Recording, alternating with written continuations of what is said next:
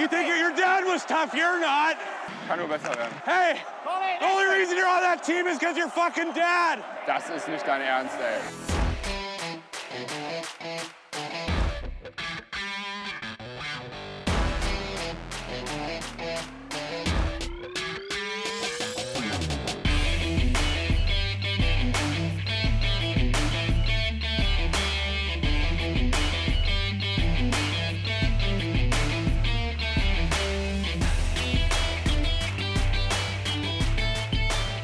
Einen schönen guten Abend. Hier ist wieder Trash Talk, der DEG Podcast. Heute mit einer Sonderfolge. Ich bin der Daniel und ich begrüße heute an meiner Seite den André. André, guten Abend. Guten Abend, Daniel. Ja, wenn wir sagen Sonderfolge, ähm, ihr habt es ja bestimmt auf unseren Kanälen Instagram, Facebook, Twitter schon gesehen. Wir hatten euch ja die letzte Woche, vorletzte Woche mal gefragt, wie würdet ihr es eigentlich finden, wenn wir als DEG-Podcast auch einen Spieler mal einladen bei uns, der vielleicht gar keinen DEG-Bezug hat? Also würde euch das interessieren oder würdet ihr dann nicht zuhören? Und da war eigentlich die eindeutige Mehrheit dafür, doch, wäre definitiv interessant, immer her damit. Also haben wir nicht lange gefackelt und ähm, ja, konnten auch jemanden für uns gewinnen. Äh, er ist 20 Jahre jung, gebürtig aus Kassel bereits gedraftet von den Florida Panthers und äh, aktuell in Diensten des ERC Red Bull München. Ähm, deswegen willkommen bei uns in der Sonderfolge und vorweg schon mal vielen Dank, dass du dir heute die Zeit nimmst für uns, äh, Justin Schütz. Servus, hallo, guten Abend. Grüß dich. Ja, vielleicht ganz kurz, bevor ich ähm, loslege, mal so ein bisschen über dich, was ich so gelesen hatte, zu erzählen. Wie ist überhaupt der Kontakt zustande gekommen? Äh, wir beide haben uns ja durch ein Turnier im E-Sports-Bereich kennengelernt, wo du ja auch tätig bist. Und da war der Weg natürlich kurz und für mich der Draht kurz. Und so ist der Kontakt zu dir zustande gekommen. Deswegen, äh, ja, manchmal sind es die Zufälle im Leben, die einen dazu. Richtig, richtig. Perfekt.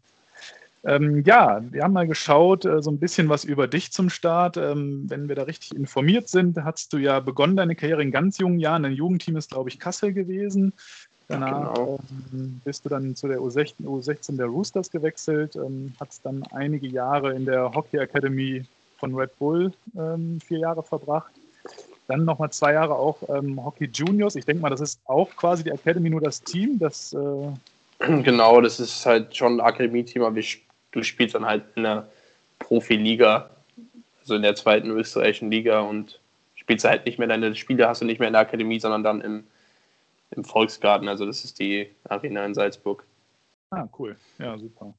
Ja, und seit 2018 bist du jetzt Profi in München ähm, und parallel hast du zwischenzeitlich U17, U18 und die U20-Nationalmannschaft gespielt und bereits auch drei WM-Teilnahmen hinter, äh, hinter dir. Und bist äh, natürlich auch mal ausgeliehen gewesen, zwischenzeitlich zum SC Rissersee und nach Salzburg, gerade erst diese Saison, weil wir ja noch nicht gespielt haben in Deutschland. Und dann hast du schon in Österreich ja losgelegt. Ja, und auch wir bei der DEG haben ja mit dir schon mal äh, unliebsame Bekanntschaft gemacht, als du das 3 zu 2 erzielt hast letzte Saison gegen uns in den Siegtreffer. Von daher, ähm, ja, haben wir dich natürlich da auch auf der Agenda, genau. Aber der Reihe nach, wir hatten ja gerade schon mal angefangen, über das Thema äh, Academy zu sprechen. Da wird uns einfach mal interessieren, du warst ja viele Jahre dort und hast dir dort ja auch so ein Stück weit den Schliff für den Profi-Alltag geholt. Ähm, wie darf man sich das Leben in dieser Zeit vorstellen an so einer Akademie? Also wie ist das?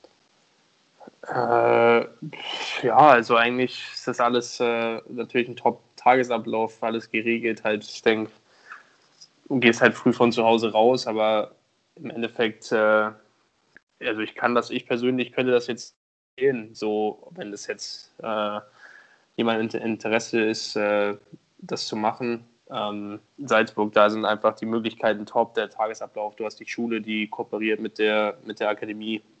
Ist halt schon eine öffentliche Schule, aber du gehst halt nur in eine Klasse mit anderen, mit anderen Sportlern. Das sind meistens dann Fußballer und Eishockeyspieler. Äh, dann hast du halt, du kommst an, hast äh, Dienstags, Donnerstags meistens Frühtraining noch. Deswegen halt die Kooperation mit der Schule, dass es da von, von der Seite auch äh, funktioniert. Äh, das Essen ist immer top, es sind Ernährungsberater da, dass du halt immer, dass immer gutes Essen auf den Tisch kommt und äh, ja, dann ist es halt ein Doppelzimmer. Ich denke, das ist in einem jungen Alter, dass man da ist, auch ziemlich gut, dass du nicht, nicht ein Einzelzimmer hast, finde ich, dass du halt trotzdem noch irgendwo äh, Kontakt mit anderen hast. So, es kann bestimmt sein, dass wenn du da ein Einzelzimmer hast, als ich da hingekam, ich kannte zum Beispiel keinen, also das war jetzt keiner aus äh, Iserlohn, der da bei Mittelmeer nachgegangen ist, äh, von daher war das ganz gut, halt so auch neue Leute kennenzulernen und das ist schon alles äh, top gemacht da, finde ich. Mhm. Wer war dein Zimmernachbar?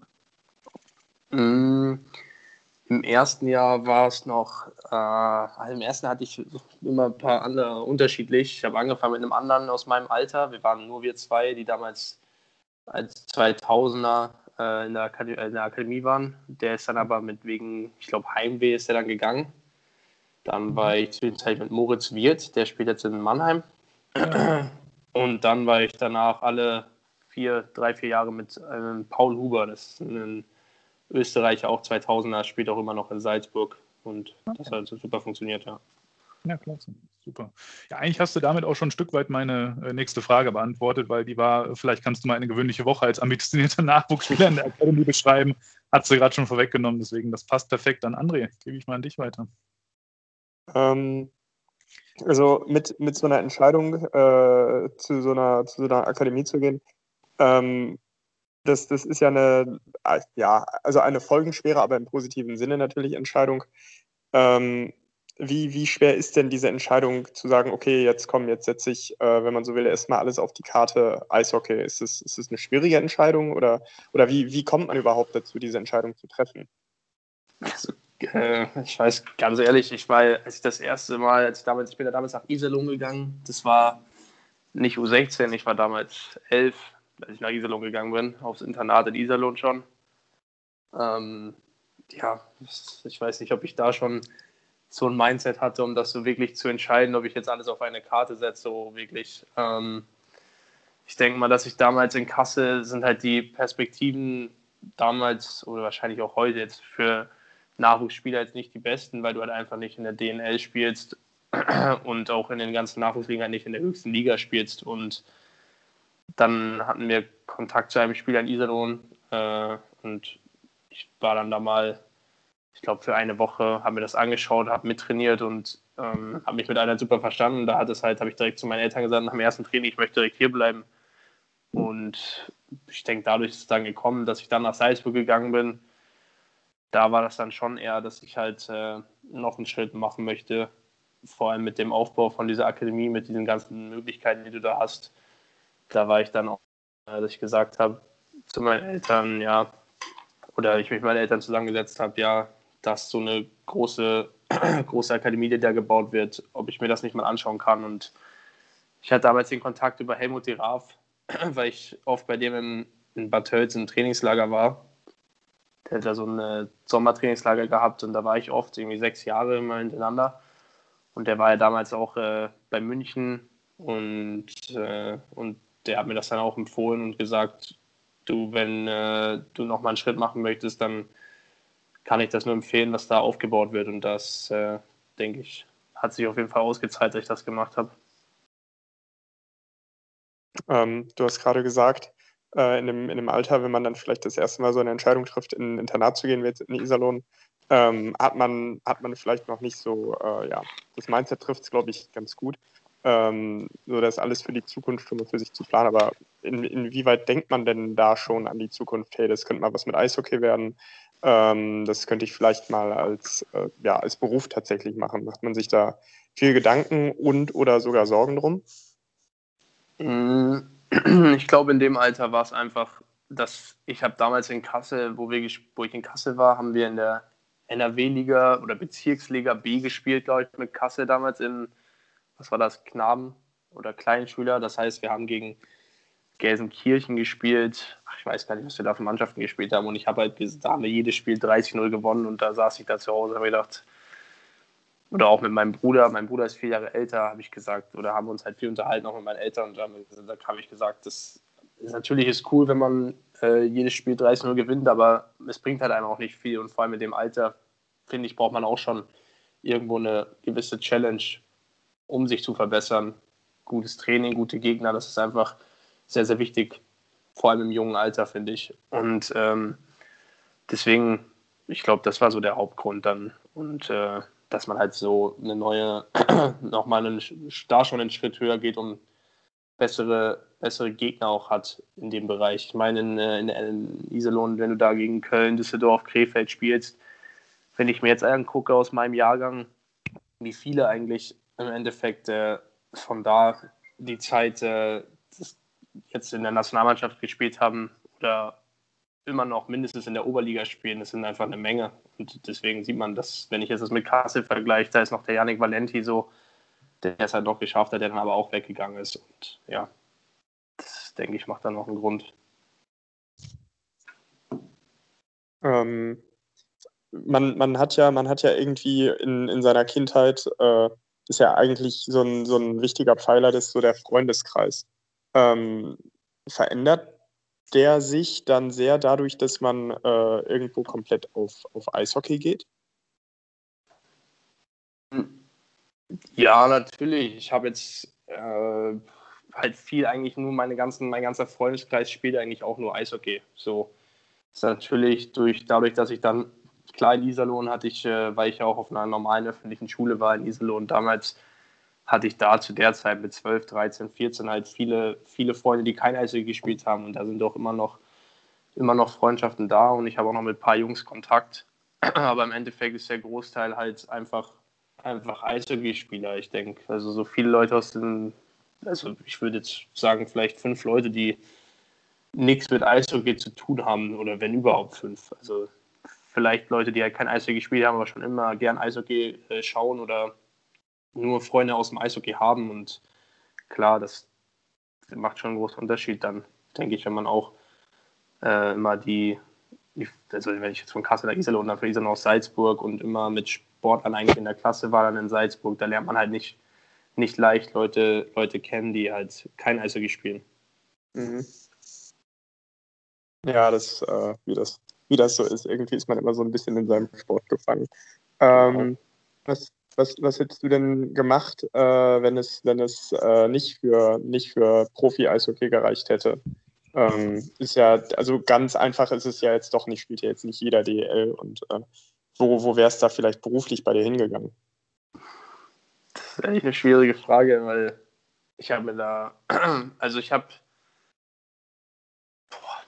ich habe damals, ich habe meine Schule, ich, ich glaube, ich habe, also ich habe einen Realschulabschluss und äh, ich hätte vielleicht, ich hätte bestimmt irgendwo eine Ausbildung gemacht oder vielleicht auch das Abi dann irgendwie gemacht. Aber ich kann es, also ehrlich, wenn ich mir jetzt da Gedanken drüber machen muss, ich habe mir da wirklich nie so Gedanken drüber gemacht, um ehrlich zu sein. Also ich habe schon viel immer aufs Eishockey gesetzt, vielleicht auch ziemlich riskant. Äh, äh ich denke, ich wäre auf jeden Fall irgendwo im Sport gewesen, denke ich. Also mich hat das schon immer interessiert, sonst Physiotherapie vielleicht, finde ich ganz interessant. Oder einfach äh, so Sportmanagement mäßig. Okay, ja gut, das ist natürlich was, wo man, wo man gut reinkommt und wo sich das Ausbildung, äh, Ausbildungsangebot natürlich in Deutschland äh, in den letzten Jahren auch massiv verbessert hat, was ich auch ganz gut finde. Ja, also denke ich auch. Ja, wenn wir dann mal schauen, für uns ist natürlich auch interessant und für die Zuhörer wahrscheinlich auch, ähm, jeder Fan hat ja so einen Eindruck äh, von einem Spieler, wenn man ihn spielen sieht. Äh, interessant ist ja mal, wie, wird, wie beschreibt sich ein Spieler selbst? Deswegen mal die Frage an dich. Äh, wo siehst du deine Stärken? Wo siehst du vielleicht aktuell auch noch Schwächen von dir? Mhm. Also ich denke, meine Stärken sind äh, meine Schnelligkeit. Ähm, ich denke, dass ich mittlerweile ein ziemlich unangenehmer Spieler bin. Also ein Spieler, gegen den man nicht so gerne spielt. Äh, ich denke, ich habe über die letzten, ich würde mal sagen, ein, zwei Jahre ziemlich gut äh, zugelegt, was so das, ich würde sagen, so giftig spielen, halt so viel kleine Checks fahren und mit dem Schläger arbeiten, was ich früher nicht so gemacht habe, auch defensiv, also ganz gut spiele jetzt mittlerweile. Ich denke, das sind so meine Stärken, dass ich äh, schnell bin, eigentlich auch eine gute Übersicht habe. Ich kann das Spiel machen, auch äh, gute Pässe spielen und auch ganz gut defensiv spielen. Und äh, meine Schwächen sehe ich jetzt in meinem Schuss. Also ich will jetzt nicht sagen, dass ich den besten Schuss habe.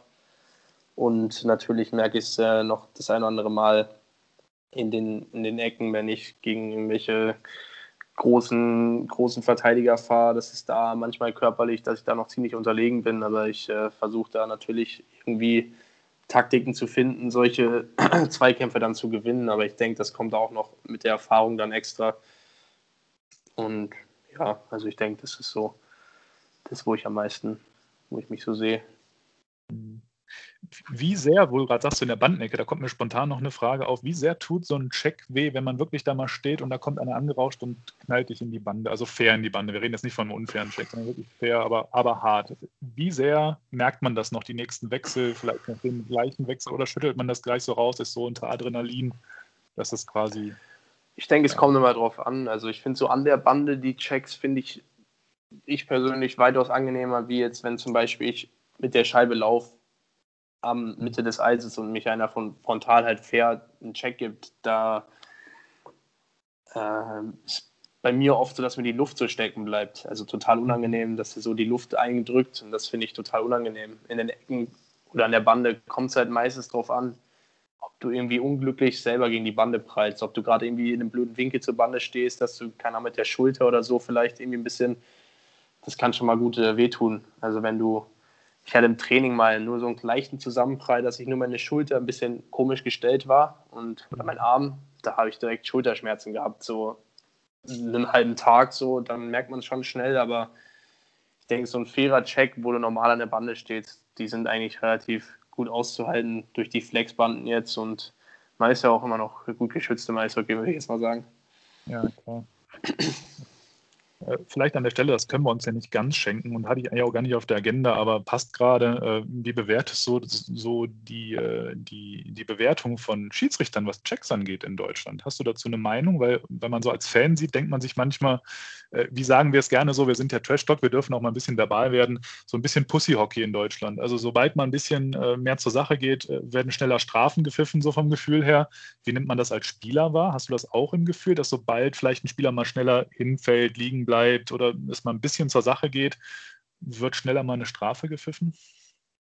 Mm, es ist, ich glaube, es ist einfach brutal schwierig zu beurteilen, weil klar, als Spieler, es ist natürlich so, wenn ich jetzt jemanden check und der fällt hin und es gibt eine Strafe, dann bist du als Spieler immer, das kann nicht sein, aber ich glaube, dass die Schiris da einfach schon großteils recht haben, was sie tun. Mhm. Klar gibt es immer mal knifflige Situationen. Das ist auch normal, glaube ich. Das ist auch als Schiri, glaube ich, nicht so einfach. Ähm, ja, gab es bestimmt auch schon Fehlentscheidungen, aber ich denke, dass das, oder das wäre es ja auch irgendwie, das geht ja fast nicht, dass ein Schiri jedes Spiel perfekt pfeift. Und äh, klar, ab und zu kann man vielleicht auch mal was länger laufen, also mehr laufen lassen. Ich glaube, dass halt die Schiris sich ich denke mal, das ist auch ohne Fans wird es wahrscheinlich noch schwieriger, weil dann die Spieler rufen und nicht die Fans und sich vielleicht von den Spielern mehr beeinflussen lassen als von den Fans. So, ich bin da nicht so, ich weiß nicht, wie ein Schiri denkt. Das ist halt immer so schwierig zu sagen, würde ich jetzt mal sagen. Also ich denke, das liegt immer so am Schiri, wie er halt anfängt, auch das Spiel zu pfeifen. Wenn es direkt am Anfang losgeht mit einer Strafe in den ersten fünf Minuten, direkt zwei Strafen oder so, dann kann es dir meistens sicher sein, dass das ganze Spiel viele Strafen gibt. Ja. Weil der Schiri dann halt anfängt so zu pfeifen und äh, ja, muss man halt immer schauen. Das heißt, äh, bei den Spielern auf dem Eis ist es schon sehr unterschiedlich, äh, wer wie laut brüllt und damit versucht, vielleicht äh, die Theatralik oder die Dramatik zu erhöhen. Ja, da stellt man schon so fest bei den Gegnern beim eigenen Team, dass das so von Spieler zu Spieler arg unterschiedlich gelebt wird. Ja, klar. Es gibt immer Jungs, die äh, ein bisschen lauter aufschreien bei irgendeiner kniffligen Situation als andere. Und äh, es ist halt einfach so, bei jedem, ich glaube, jeder Spieler tickt da anders einfach. Das ist ja auch, mhm. jeder, jeder Spieler motiviert sich anders, jeder Spieler zeigt andere Emotionen und da hast du halt auch immer welche dabei, die dann halt auch mal zum Schiri gehen und das sagen auch, oder? Oder halt auch äh, mal von der Bande schreien, wenn es irgendwie eine knifflige Situation gibt. Das ist auch, mhm. ist auch gut so, finde ich. Ja, ich meine, wir haben ja da auch mit Alex Bartha in einem Team, den man jetzt auch durch die Kameras äh, regelmäßig da wie ein Rohrspatz reden wird, selbst ja. wenn Angriff läuft. Von daher, das passt, genau. Ja, ähm, vielleicht mal zurück zu dir. Wir waren ja eben jetzt über die Academy, äh, dann jetzt mal so den Weg. 2018 wurdest du ja in der sechsten Runde von den Florida Panthers gedraftet. Ähm, da ist natürlich mal interessant, ähm, nimm uns mal kurz mit an diesen Drafttag. Wie lief das bei dir ab? Wie wirst du vorab informiert oder erfährst du es dann auch über Fernsehen? Wie, wie lief das damals bei dir? Ähm, ich habe damals, ich glaube bei der U18 WM war das das erste Mal mit denen gesprochen, mit, den, mit den Leuten von Florida. Äh, aber das war dann eigentlich auch so, du kriegst ja immer so ein so ein Fragebogen, den hat, da ist, der ist bei jedem NHL-Team gleich, glaube ich. äh, den du da ausfüllen musst. Und dann habe ich noch ein, zwei Mal telefoniert und die wollten mich halt überzeugen, dass ich dann nächstes Jahr, das, das wäre das gewesen, die Saison 2018, 2019, dann in die äh, kanadische Junior League da wechseln, in die CHL. Und ich habe halt gesagt, dass ich gerne in Salzburg bleiben möchte, um halt das zu machen mit diesen äh, Hockey Juniors da in der Akademie, also die Profiliga zu spielen, um mich halt an das zu gewöhnen, gegen Männer zu spielen. Und mhm. davon waren die nicht so überzeugt eigentlich und haben gesagt, dass ich halt meine Chancen für den Draft ziemlich, die sind ziemlich gesunken dadurch, durch die Entscheidung.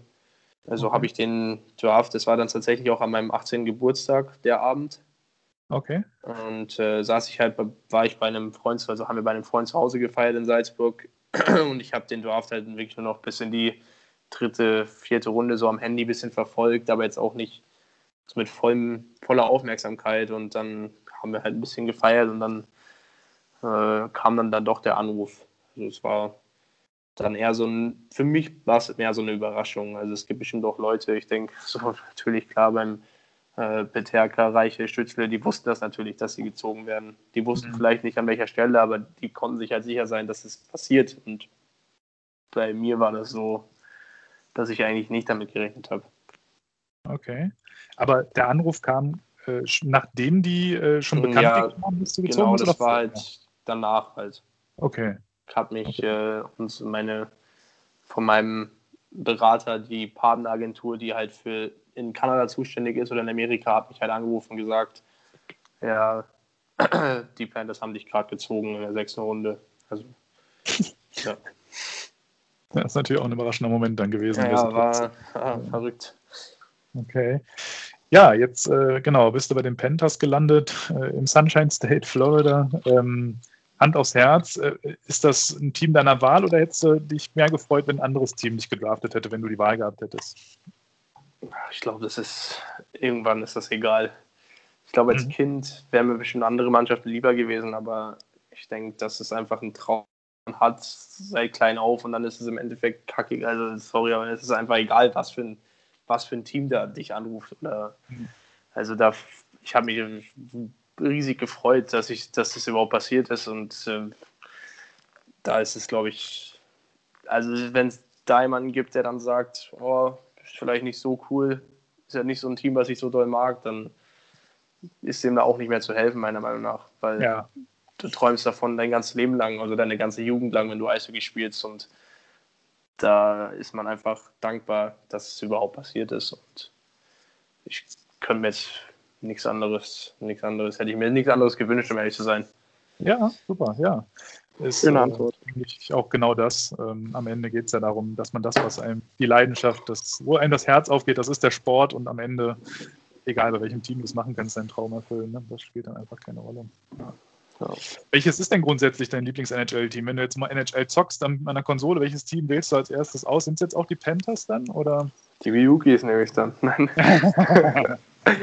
ja, ich spiele meistens immer zufällige Teams, ehrlich gesagt. Also ich ah, okay. habe gar nicht mehr. Ich spiele auf, auf NHL spiele ich gerne mit Colorado, mhm. weil ich das Team auf NHL ist cool zu spielen mit McKinnon und so. Oder das mag ich früher. Mhm. Ich war halt immer äh, weil ich, ich bin großer Fan von Sidney Crosby, habe ich halt früher mal gerne äh, Pittsburgh gespielt oder auch die Spiele angeguckt, wenn sie zu humanen deutschen Zeiten waren. Mhm. Und ja, also ich bin halt einfach, ich Sidney Crosby ist halt schon immer mein absoluter Lieblingsspieler gewesen in der NHL, deswegen kam es dadurch so ein bisschen so die Symp äh, Sympathie für, für Pittsburgh. Ja, okay. Äh, vielleicht an der Stelle noch, äh, wer ist so bisher der stärkste Gegenspieler gewesen, den du hattest, so auf vielleicht auch dem Niveau? Also wer ist dir mal begegnet, auch vielleicht bei den Weltmeisterschaften? Sind ja doch einige auch meist dabei aus Kanada, USA, die äh, ja durchaus äh, ja, dann irgendwann mal den Sprung auch in die höchste Liga schaffen. Ähm, wer war so der bekannteste vielleicht, auch durchaus NHL, der dir mal gegenüberstand oder in deinem Team? Also den besten Spieler, gegen den ich gespielt habe, war wahrscheinlich der Alexander Romanov, heißt der letztes Jahr von den Russen. Das ist ein 2000er Verteidiger, der spielt auch bei Montreal in der NHL. Mhm. Der ist unglaublich gut. Mhm. Äh, sonst, ich denke, in der DL laufen die auch schon mal die ein oder anderen guten Spieler über den Weg, würde ich jetzt mal sagen. Also Absolut. gibt schon klar, ich, äh, also gibt es auch viele, ne? auch viele, die mal NHL gespielt haben, auch die deutschen Spieler, wie ihr eben schon gesagt habt, Alexander Barter ist ein Top-Spieler, auch schon über Jahre hinweg in der DL. Äh, ja, also ich will so jetzt so direkt so in meinem Alter denke ich, der Romanov war schon, hat man schon gesehen, was der für eine Klasse hat. Das Problem mhm. ist halt bei den U20-Weltmeisterschaften sind halt meistens so, dass die, die Jungs, die schon NHL spielen, äh, nicht, nicht dabei sind, halt meistens leider. Und leider war der Lafrenier letztes Jahr gegen uns verletzt. Ah, okay. Der hat gegen uns nicht mitgespielt letztes Jahr. Und klar mit, also der Schüssel war schon, Schüssel ist schon ein, ein richtig guter Eishockeyspieler, muss man einfach mal so sagen. Oder auch ein Dominik Bock oder auch ein äh, Taro Jensch, der jetzt in Iserlohn ist, sind schon äh, super Jungs. Also kann man nichts sagen. Ja. Super. André. Ähm, jetzt, jetzt hast du das ja schon ein bisschen äh, ausgeführt, die, äh, ja, den, den Werdegang um, das, äh, um diese Draftrechte von, von Florida. Ähm, wie würdest du das einschätzen? Warum hat es bisher noch nicht mit dem Einsatz geklappt und wie schätzt du die Chancen ein, dass, äh, dass mal der, der Anruf aus Florida kommt, keine Ahnung, spiel mal beim Trainingscamp mit und äh, oder keine Ahnung, komm mal für ein Jahr in unser AHL-Team und zeig dich mal, wir, wir könnten uns dich in der NHL vorstellen. Wie schätzt du das ein?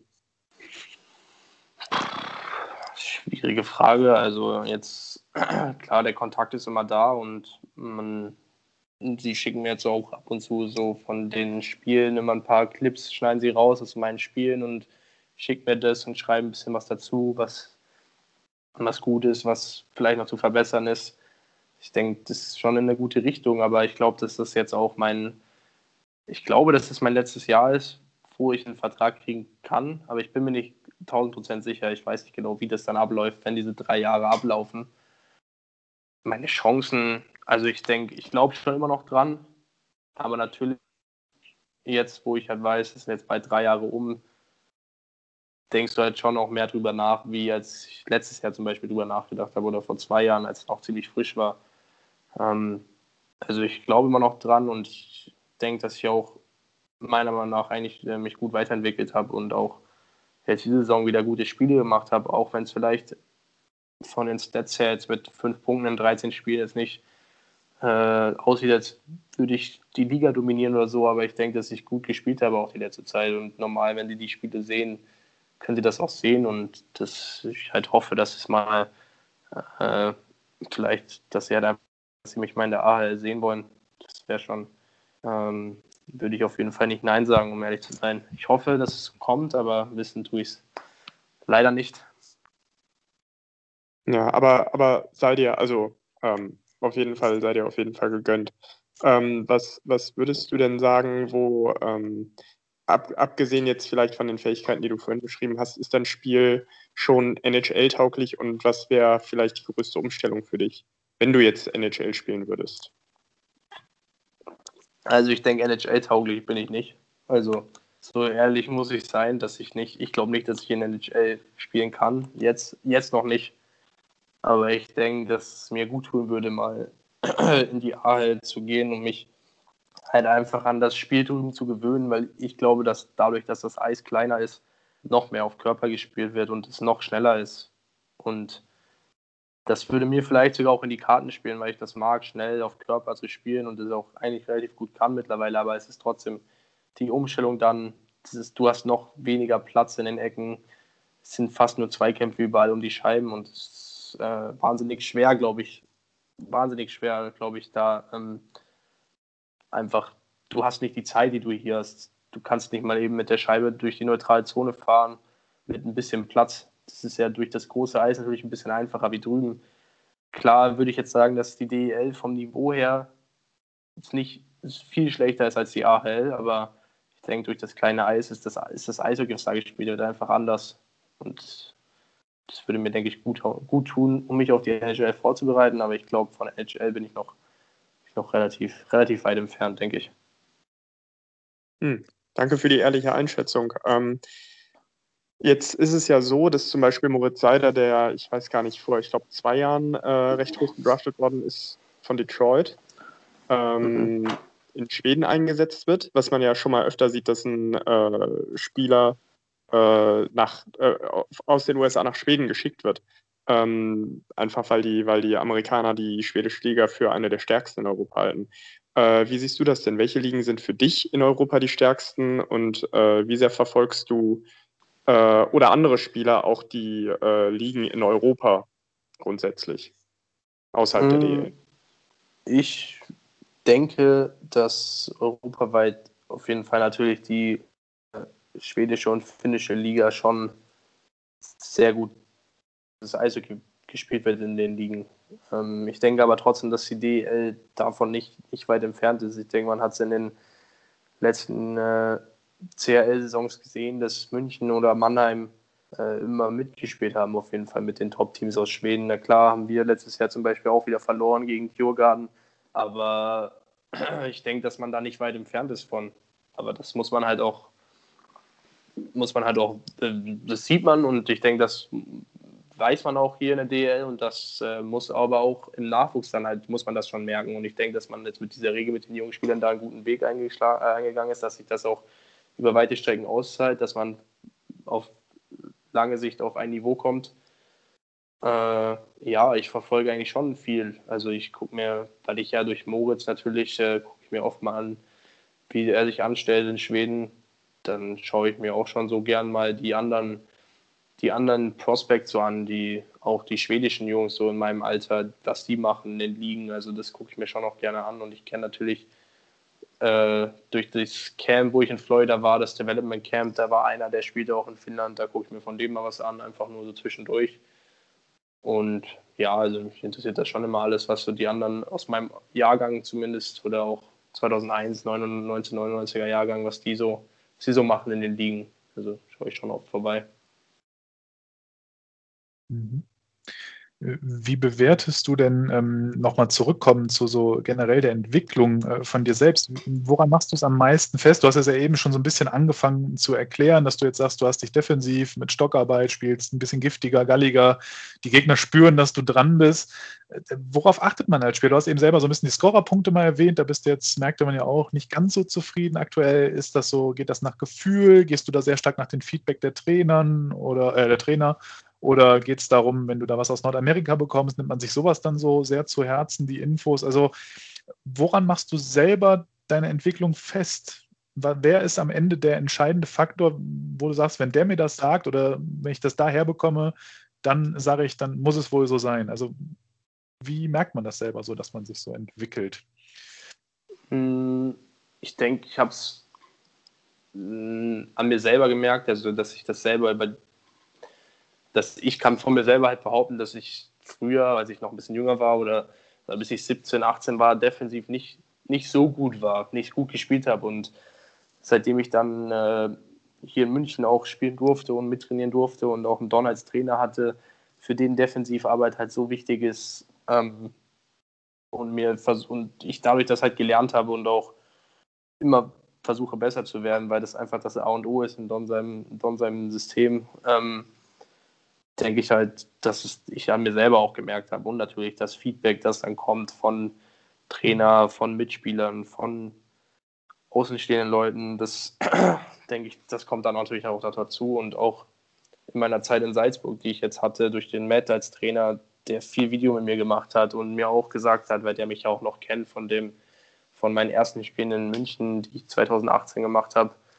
ähm, mir auch das Feedback gegeben habe, wo ich mich verbessert habe und wo ich mich vielleicht auch immer noch verbessern kann. Und äh, ich denke, das kommt dann einfach alles zusammen. Also da haben natürlich mehrere Faktoren, gibt es da, aber ich denke, dass auch, man sollte auch immer von sich selber ausgehen. Also nicht immer von außen das einreden lassen, wo man vielleicht verbessert, wo man sich verbessern werden, äh, muss oder wo man schon gut ist, weil ich denke, es gibt eh überall was zu verbessern und das sollte man immer am besten mit sich selber halt ausmachen. Ja, perfekt. Das ist, glaube ich, genau die richtige Einstellung. Ich glaube, das muss man als Profi auch mitbringen, weil der Druck von außen über die Fans und so weiter, der kann ja auch schon mal recht hoch werden, wenn man darauf hören würde. Ich glaube, das wäre fatal, denn wenn man mal so schaut und man würde jetzt so einen Spieler wie dich mal anschauen, 2018 gedraftet, jetzt zwei Jahre später immer noch eine DEL mit durchschnittlichen Scorerpunkten, kommt schnell bei Fans so der Gedanke auf, naja, der ist in seiner Entwicklung stagniert, hat es nicht geschafft. Ne? So nach dem Motto, das kann ja schnell mal so der Tenor sein. Ähm, ich glaube, deswegen ist das echt gut, weil du wirkst echt total äh, gefestigt in deinem Mindset und das ist, finde ich, total klasse. Also das finde ich echt stark. Ähm, vielleicht eine Frage noch an der Stelle, bevor ich wieder zu dir gebe, André. Ähm, wer ist denn für dich in der Mannschaft so der wichtigste Mentor, so von den älteren Spielern, viel Erfahrung? Also mit wem hast du vielleicht am meisten so Draht bei euch? Wer hilft dir am meisten, gibt Tipps? Wer ist da so bei euch so der Sprecher in der Mannschaft für die Jungen? Ich glaube, es sind viele. Ähm, natürlich vor allem äh, Patrick Hager, ein Frank Mauer, Philipp Jobula, also die Deutschen, ein bisschen älteren, Janik Seidenberg, die reden schon viel. Also klar, jetzt als nachdem ich äh, Center geworden bin, jetzt relativ plötzlich mal für die letzten Spiele, habe ich viel mit, mit dem Hagi oder auch mit dem, Mark Vokes gesprochen, die das halt auch über Jahre hinweg schon sehr gut machen in der DL und auch generell, ich versuche immer, dadurch jetzt, dass ich mit dem Google und mit dem Mauer gespielt habe, mir schon auch Tipps von denen zu holen, immer nachzufragen, äh, wo kann ich das noch besser machen, äh, wo kann ich da vielleicht noch einen besseren Pass spielen und so. Das ist schon was, was ich auch selber auf die Jungs zugehe, denke ich, äh, und halt nachfrage, was noch besser geht. Aber auch wenn sie mal was sehen, was ich jetzt selber nicht gesehen habe, kommen die Jungs auf mich zu und sagen, hey, Schützi, guck mal da, schau, dass du das und so und so machst. Und es ist auch also es ist immer gut, solche Jungs in der Mannschaft zu haben, die da auch auf die jungen Spieler schauen und denen versuchen, da äh, ihre Meinung zu sagen und zu helfen. Also ich denke, das ist sehr wichtig für so ein, für so ein Team. Ja, ja, super. Ja, André. Ähm, wo, wir, wo wir jetzt gerade äh, schon bei deinem Club sind, ähm, der Name Red Bull genießt ja im Sport ja einen Ruf, der ein zweischneidiges Schwert, äh, Schwert ist. Also zum einen Top-Talentförderung. Ähm, ja, aber es gibt natürlich auch noch die Gegenseite, die jetzt nicht so der Freund von Red Bull ist. Ähm, wie, wie denkst du denn darüber und äh, wie, wie ist das, wenn ihr so aufs Eis geht? Denkt ihr euch, ja, den ganzen Idioten, äh, die, da, äh, die da gegen euch sind, nur weil ihr bei Red Bull spielt, äh, unabhängig von der Stadt, äh, den, den zeigen was heute oder äh, ist, das, ist das im Endeffekt gar nicht so wichtig? Mm, also ich persönlich, weil ich halt auch, weil ich es halt jeden Tag bekomme und weil ich auch auf der Akademie gespielt habe, kann das halt nicht so nachvollziehen, warum man immer so schlecht in dem Sinne über Red Bull redet. Also vor allem nicht im Eishockey. Klar, wenn sich da im, ich, ich weiß es nicht. Also es ist natürlich von den, die, die Meinung von den Leuten, was ich jetzt auch nicht beeinflussen kann oder sonstiges, aber ich denke, dass man halt wenn jemand mal sich die Akademie zum Beispiel angeschaut hat, äh, klar wird, denke ich mal, über die Nachwuchsarbeit von Red Bulls nicht schlecht geredet, aber ähm, keine Ahnung, es ist ehrlich eine schwierige Frage so zu beantworten. Also ich persönlich denke mir immer, wenn das jemand schreibt, so, keine Ahnung, was schreibt man da, Anti-Red Bull oder so, das, ich verstehe es halt nicht, warum man das schreibt, weil ich denke, dass in München relativ viel mit jungen Spielern auch gearbeitet wird. Natürlich, jetzt haben wir Verletzte. Da ist natürlich logisch, dass du auch mal einen nachverpflichtest. Das haben andere Mannschaften auch gemacht. Und warum das dann bei Red Bull wieder ein Fehler ist, das verstehe ich halt nicht. Ich denke, wir haben jetzt diese Saison auch wieder viele Junge, die spielen. Also jedes Spiel haben wir immer eine Reihe, die mein Alter ist, also 2000 oder also 20 oder jünger. Und das haben nicht, nicht viele Mannschaften, glaube ich. Und äh, ja, also ich denke, dass man sich da mit der Nachwuchsarbeit wird sich da wahrscheinlich auch keiner drüber beschweren, aber dieses äh, Geld, dass man halt neue Spiele nachholt, das machen andere Mannschaften auch. Und wenn wir Verletzte haben, denke ich, ist das auch normal, wo wir haben drei Ausfälle für die Saison. Da kannst du nicht viel machen, denke ich, außer jemanden nachholen. Und als Motivation sehen, denke ich, sehen das viele. Ähm, dass du halt rausgehst, wenn du da, wenn wir zum Beispiel in Augsburg spielen, das so Derby ist und du läufst da raus und wirst erstmal von der ganzen Halle ausgepfiffen. Äh, also ich persönlich, als wir jetzt in Augsburg gespielt haben, die letzten zwei Spiele, habe das brutal vermisst, als ich da aufs Eis gegangen bin und da war keiner, der dich ausgebuht hat und dich ausgepfiffen hat. So vermisst du einfach dann auch. Also ich weiß ob das andere Spieler auch so sehen, aber ich persönlich habe das brutal vermisst. mal nicht, also dass du halt nicht ausgepfiffen, nicht ausgebuht wirst. Das ist halt was, was sich ein bisschen normalisiert halt in der Liga, wenn du auswärts bist. Das ist ja egal, wo du bist, aber ich habe jetzt mal Augsburg genommen, weil es halt Derby ist und da war es schon immer brutal, finde ich. Brutale Stimmung und äh, klar auch äh, immer zu Hause, wenn die Auswärtsfans da sich mit unseren Heimfans da betteln, das ist schon immer was, was man vermisst und ich denke, das nehmen die Spieler auch als Motivation natürlich wahr. Ähm, in, in München hast du ja noch ein paar Jungs, die irgendwie einen Bezug zu Düsseldorf haben oder sogar zur DEG. Ähm, vor allen Dingen natürlich Philipp Gogula, der jetzt äh, vorletztes Jahr bei uns gespielt hat, oder Don Jackson, bei uns ja seine erste Profitrainerstation hatte, oder Danny Austinbirken, der hier geboren ist. Ähm, außerdem hast du ja mit unserem äh, jetzigen Spieler, also uns in Anführungsstrichen Tobi Eder zusammengespielt. Äh, erzählen die Jungs ab und zu mal was von Düsseldorf oder, ähm, oder von der DIG oder ist das, äh, ja, oder bleibt da so jeder ein bisschen für sich und erzählt nichts aus der Heimat? So aus der Heimat schon. Also äh, klar, ich habe schon öfter gehört, ich fahre leider noch nicht wirklich in Düsseldorf zum die Stadt anschauen, aber ich habe schon öfter gehört, dass die Stadt in Düsseldorf sehr, sehr schön ist. Das sagen, sagen sehr viele. Ähm, klar habe ich jetzt auch mal mit Tobi ab und zu ge gesprochen. Der wohnt ja in Miesbach eigentlich und wenn er mal zu Hause war, weil meine Freundin kommt aus Bad Tölz, da habe ich mich ein paar Mal mit ihm getroffen äh, und mal gequatscht, aber so in der Kabine wird da jetzt nicht viel über die Heimat von irgendwelchen Jungs gesprochen. Also ich habe da jetzt auch noch nicht irgendwas über Kassel erzählt, um ehrlich zu sein. Also ich denke, das wird immer ein bisschen, da wird nicht so viel erzählt. Nee, aber sonst, äh, ja, mit Tobi oder so halt schon mal drüber gesprochen. Mm, wo wir, wo wir gerade kurz den Namen Don Jackson erwähnt hatten, ähm, was, was kann einem Don Jackson besonders gut beibringen und äh, wie würdest du ihn als Trainer beschreiben oder wie empfindest du ihn auch als Trainer?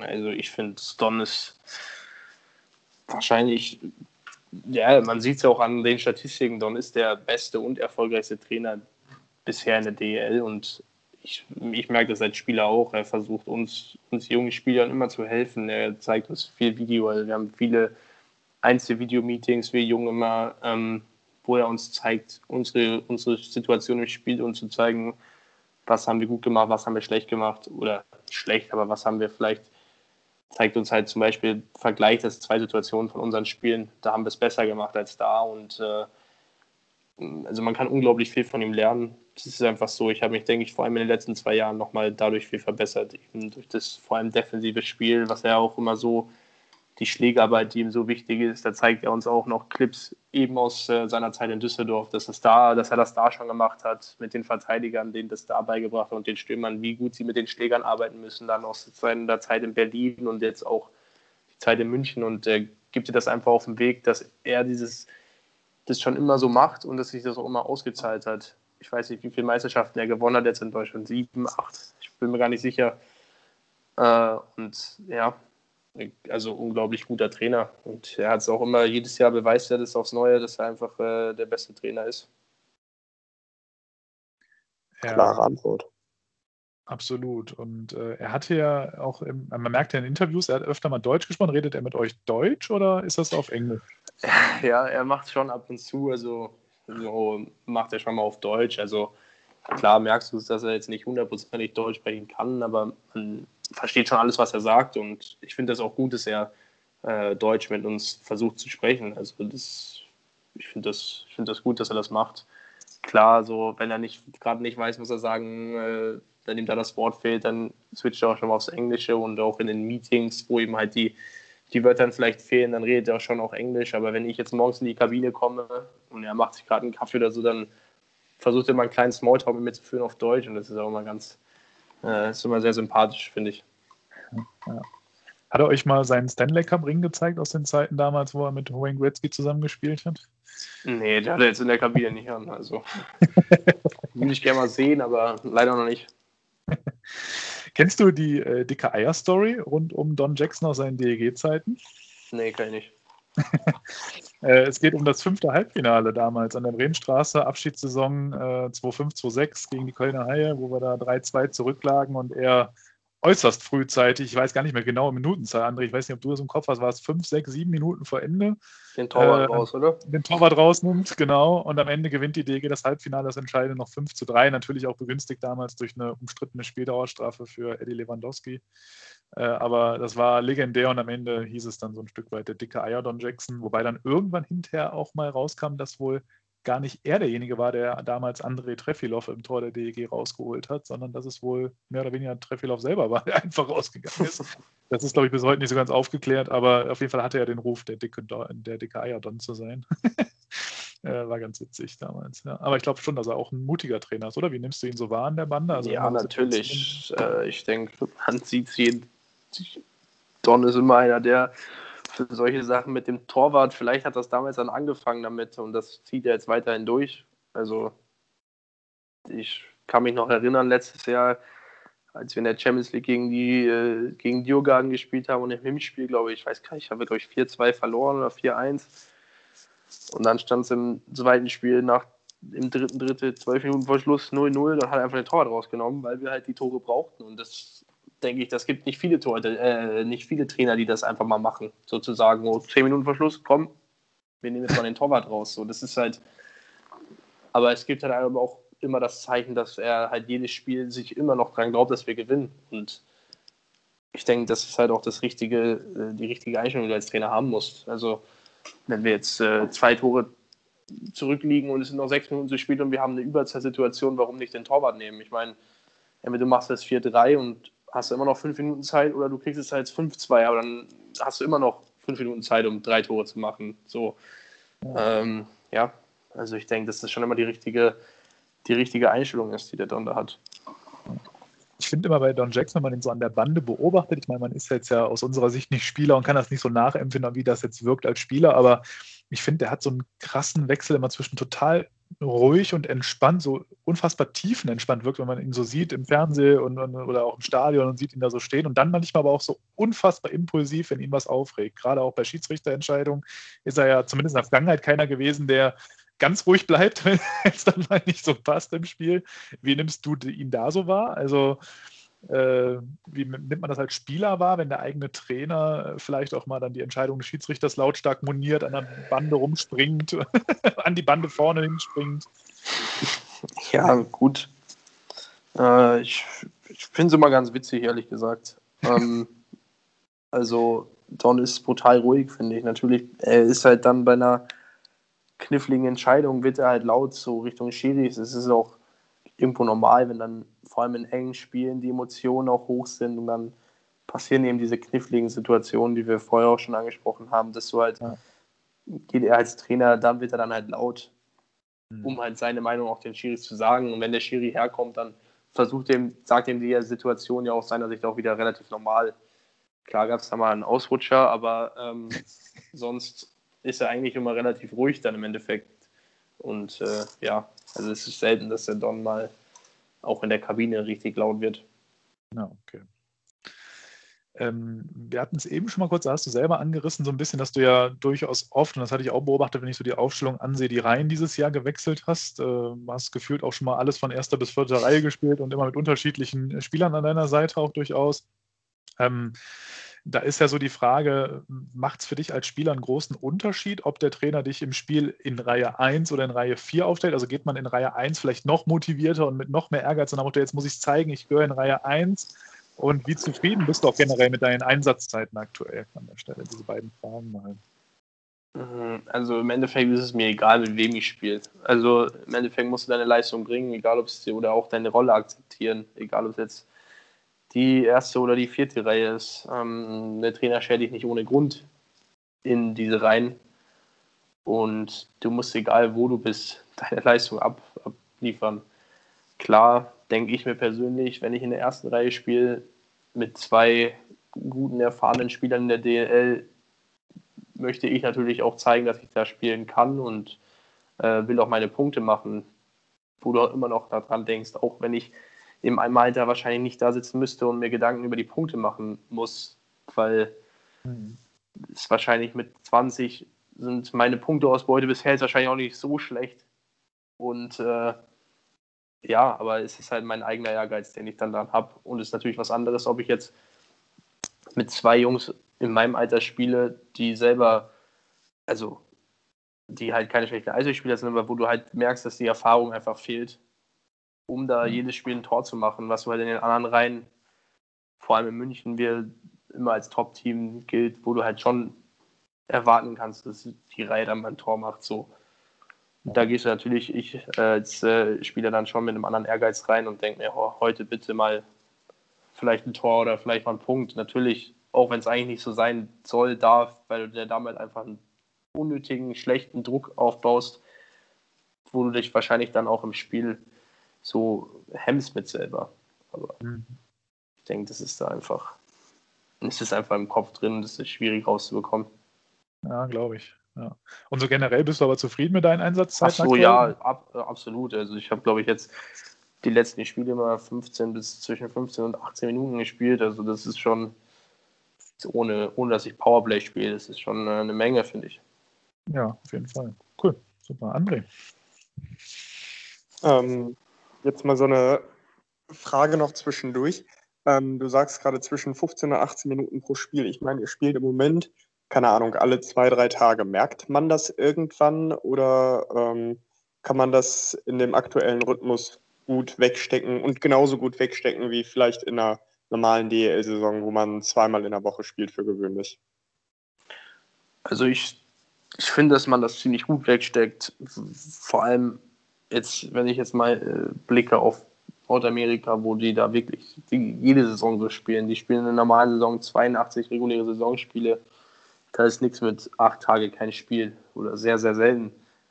Und ich, ich mag diesen Rhythmus, wo du halt viel spielst. So hast du dann halt vielleicht nicht mehr das intensivste und längste Training, aber du bist halt einfach so drin in deinem Spielrhythmus. Du brauchst nicht, wenn du jetzt, ich denke mal, ich persönlich finde es immer schwierig, wenn du lange nicht spielst, dann spielen, dann hast du wieder Probleme, diese ganzen Spielabläufe, also nicht Probleme, aber es dauert vielleicht nochmal zwei, drei Minuten im Spiel und so bist du einfach so in dem Rhythmus, in dem Flow drin, wenn du jeden zweiten, dritten Tag spielst und nicht dieses äh, intensive Training zwischendurch hast, dass du da, also es ist schon gut geregelt. Also es ist nicht so, dass wir jetzt, wenn wir an einem Montag und dann am Donnerstag spielen, dann auf einmal Dienstag aufs Eis gehen und äh, 100% Training machen. Also das dann würdest du es wahrscheinlich schon merken. Aber wenn du das äh, gut abstimmst mit gutem Regenerationstraining, dann hast du da, solltest du eigentlich keine Probleme spüren. Ja, das, das äh, Wort Belastungssteuerung ist im Moment in aller Munde. Ähm, ich, ich überlege gerade, weil, also tatsächlich ist das ja so ein Unterschied zwischen DL und zum Beispiel der NHL, dass in der NHL, das hast du gerade ausgeführt, deutlich öfter gespielt wird. Ähm, meinst du, es würde dem Niveau der DEL helfen, wenn ein so enger Spielrhythmus beibehalten würde, auch in Zukunft? Unabhängig davon, ob es länger oder kürzer wäre, keine Ahnung. Es ist, es ist schwierig, ehrlich gesagt. Bei NHL hast du natürlich auch deine 31 NHL, also 31 Teams. Du musst ja auch irgendwie auf die Spiele kommen. Wenn du jetzt gegen jeden nur zweimal spielst, dann hast du deine 60 Spiele in einem Zeitraum, der halt so groß ist. So hast du bei uns 14 Teams, spielst gegen jeden viermal. Ich meine, viel mehr spielen kannst du fast nicht bei der Anzahl an Teams, die du in der Liga hast.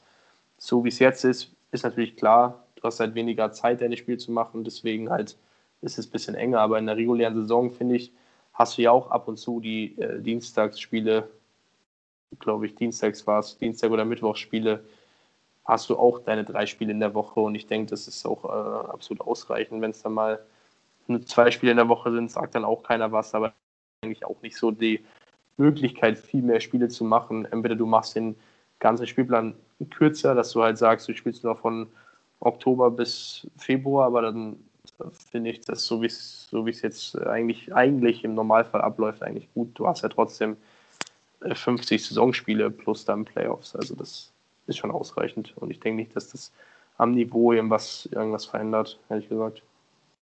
Okay. Ähm, wo wir gerade bei Besonderheiten durch Corona sind, ähm, wie offen und ehrlich äh, sind denn die Sorgen? Ja, keine Ahnung, Saison findet nicht statt ähm, und sowas. Äh, also hätte ja auch passieren können. Äh, rund um die Corona-Pandemie bei euch in der Kabine, wie wird das, wie wird das da diskutiert? Oder ist das überhaupt ein Thema, ein regelmäßiges? Hm, nicht unbedingt. Also ich denke, dass wir einfach wollen, dass äh, da kann ich wahrscheinlich für jeden sprechen, für jeden Sportler, egal was bei uns oder woanders ist oder auch in Düsseldorf wird es wahrscheinlich genauso sein, dass die Jungs einfach wollen, dass die Leute wieder in die, in die, in die Stadien dürfen, äh, weil vor allem im Eishockey fehlt es einfach enorm. Es fällt einfach, äh, ich muss ehrlich sein, am Anfang, als ich in Salzburg war oder auch als ich hergekommen bin, oder eher als ich in Salzburg war und es so losging, ohne Zuschauer zu spielen, fand ich es persönlich noch gar nicht so schlimm, weil es relativ gut so noch, du hast nicht so drauf geachtet, aber jetzt mit der Zeit, es fehlt einfach enorm. Und ich denke, dass da für alle Jungs hoffen, dass das schnell, dass man das jetzt schnell in den Griff bekommt und dass, äh, dass irgendwie schnellstmöglich wieder Zuschauer in die Hallen dürfen, weil es einfach äh, fehlt. Mhm. Sehen das, sehen das denn, äh, sieht das denn die Mehrheit so wie du oder gibt es Leute, die, keine Ahnung, vielleicht auch Familie haben? Äh, es gibt ja auch ein paar, die einfach aus Süddeutschland kommen und da in der Nähe von ihrer Familie sind und dann vielleicht von der Ansteckung von sich oder von Verwandten Angst haben und deswegen lieber gar nicht gespielt hätten? Oder sehen das, wie also gesagt, das alle? Weiß ich ehrlich, also kann ich ehrlich gesagt nichts zu sagen. Ich habe das jetzt, da habe ich das nicht so mitbekommen. Wird wahrscheinlich auch, also weiß ich ehrlich gesagt nicht. Kann okay. ich mir, ich, ich kann ich mir jetzt, also wie, wie gesagt, ich gibt es bestimmt, dass da das Jungs, aber hat jetzt mit mir persönlich keiner gesprochen und ich weiß es auch nicht von irgendwem. Also keine Ahnung, keine, weiß ich nicht. Hm, machen wir, machen wir mal einen ganz, ganz harten Themenwechsel jetzt. Wir haben ja schon darüber gesprochen, ein bisschen äh, in Richtung U-Nationalmannschaft. Ähm, da hast du ja bei der U20-WM gespielt. Ähm, wie, wie sind denn, wie funktioniert so ein Turnier? Wie, wie sind deine Eindrücke zu den Spielen im DEB-Dress? Äh, wo sind denn die wesentlichen Unterschiede zu dem Spiel äh, gegenüber den Spielen im Vereinstrikot? Und ähm, siehst du dich in der Zukunft eventuell auch in der A-Nationalmannschaft? Hm, also klar sind die U-Nationalmannschaft Spiele anders als ein DEL-Spiel, einfach weil du nicht gegen sagen wir mal, also gegen halt nicht gegen Männer spielt, sie spielt nur gegen gleichaltrige Jungs. Und das macht sie einfach, das, das sieht man einfach am Eis. Es ist viel mehr, ich würde sagen, es ist weniger körperbetont, sondern einfach mehr, mehr Skill. Also die Spieler setzen mehr auf, auf den Skill und noch schneller. Ähm, aber ich denke vor allem bei der U20 WM, es ist schon anderes Eishockey, aber es ist trotzdem vor allem, es ist einfach vor allem gegen die Russen, sage ich mal, oder gegen die Kanadier oder gegen die Amis, da hast du schon gemerkt, das sind Jungs, die so ein Team könnte bestimmt auch in der DL mitspielen. Wenn du jetzt die kanadische U20-Nationalmannschaft in, in der DL spielen lässt, die wären jetzt nicht, die wären schon sehr gut dabei, würde ich sagen. Und ähm, klar, es unterscheidet sich, denke ich mal, im großen Teil nur darin, dass du halt nicht gegen Männer spielst und das Spiel halt ein bisschen, bisschen anders dadurch ist. Und persönlich halt, du hast halt eine andere Rolle. Ich habe letztes Jahr bei der WM keine Ahnung, pro Spiel äh, 20 Minuten Eiszeit gehabt und letzte Saison in München pro Spiel vielleicht an die sieben bis zehn Minuten gespielt. Und das hast du dann, das hast du dann schon gemerkt. Auf diese fünf Spiele in sieben Tagen auf einmal 20 Minuten spielen, das ist dann schon was, was du merkst. Und in der Rolle dann auf einmal eine andere Rolle anzunehmen, ist, glaube ich, auch nochmal was, was, was schwierig ist. Und ja, aber ich denke, also ich persönlich sehe mich dann auch äh, oder ich hoffe, dass es auch mit der A-Nationalmannschaft klappt. Ich meine, ich bin jetzt noch jung, ich habe noch Zeit, mich äh, noch zu entwickeln. Aber vielleicht äh, klappt es jetzt erstmal mit einer, mit einer Einladung in das Top-Team Peking, wenn da wieder Maßnahmen sind. Und ähm, dann kann man ja immer noch äh, weiterschauen, ob es dann auch mit der, mit der richtigen A-Nationalmannschaft klappt. Ähm, sitzt man bei so, einem, bei so einem Event wie Olympia, wenn man da jetzt selber noch nicht mitspielt, äh, sitzt man dann auch morgens um fünf vorm Fernseher und guckt, ob die Jungs die Goldmedaille holen? Ja, also ich saß, äh, wir saßen in Salzburg mit den, den deutschen Jungs, die Deutschen, die da waren, dann haben wir uns getroffen morgens und haben die Spiele angeguckt. Also das, das gab es auf jeden Fall. Hm. Okay, was haben wir noch? So, ähm, genau, das ein oder andere Spiel gegen die DEG hast du ja schon gemacht, auch in, im ISS-Turm in Düsseldorf. Ähm, was, was sind denn deine ersten Gedanken, wenn du so DEG hörst? Wie empfindest du die Spiele gegen, äh, gegen uns und wie nimmst du so in der Außendarstellung den, den Club und die Fans und das Stadion so wahr? Also ich weiß nur, dass die Spiele letztes Jahr immer brutal äh, spannend waren, knapp, glaube ich, auch alle. Äh, ich glaube, wir haben ja auch einmal zu Hause dann haben wir verloren, glaube ich. Wenn ich mich nicht ganz täusche, als äh, Hendrik Hane eingewechselt wurde. Äh, ja, also es ist ein meiner Meinung nach sehr guter Verein. Ich meine, letztes Jahr, dieses Jahr haben wir leider noch nicht gegeneinander gespielt. Ähm, letztes Jahr meiner Meinung nach defensiv brutal stark, äh, sehr unangenehm zu spielen. Und ja, also Arena, ich finde den ISS Dome ist, ist ein sehr schönes Eisstadion, finde ich. Ich war damals mal, als ich ein Kind war, war ich schon mal da in Düsseldorf und habe mir, ich weiß gar nicht, was ich angeschaut habe, Mario Barth, glaube ich, ich mal, waren wir mal da mit meiner Familie. äh, da ich, wusste ich gar nicht mehr, dass das in Düsseldorf war. Und dann bin ich letztes Jahr in das Stadion, bin ich, sind wir angekommen, ich dachte, hier war ich doch schon mal. Und dann muss ich nach dem Spiel meine Eltern fragen, ob wir hier schon mal waren. Und dann, äh, ja, habe ich das herausgefunden, dass ich damals beim Mario Bart, glaube ich, war. Und ja, sehr, eine sehr gute Stimmung, auch äh, immer viel was los und äh, gute Stimmung in Düsseldorf auf jeden Fall. Mhm wo, wir, wo du gerade die Fans erwähnst, ähm, du hast ja gesagt, das, das macht schon was aus, ne? wenn man da so aufs Eis kommt und tatsächlich dann auf einmal nicht ausgepfiffen wird. Ähm, ist das, also da muss man sich, glaube ich, dran gewöhnen, oder? Wenn, wenn da auf einmal so die Reaktion fehlt, die man sonst hat, keine Ahnung, wenn man einen harten Check fährt und die, die Heimfans oder die gegnerischen Fans wollen, dass man auf die Strafbank kommt und auf einmal ist da nichts. Das merkt man schon, oder? Und da muss man sich bestimmt auch einstellen, oder?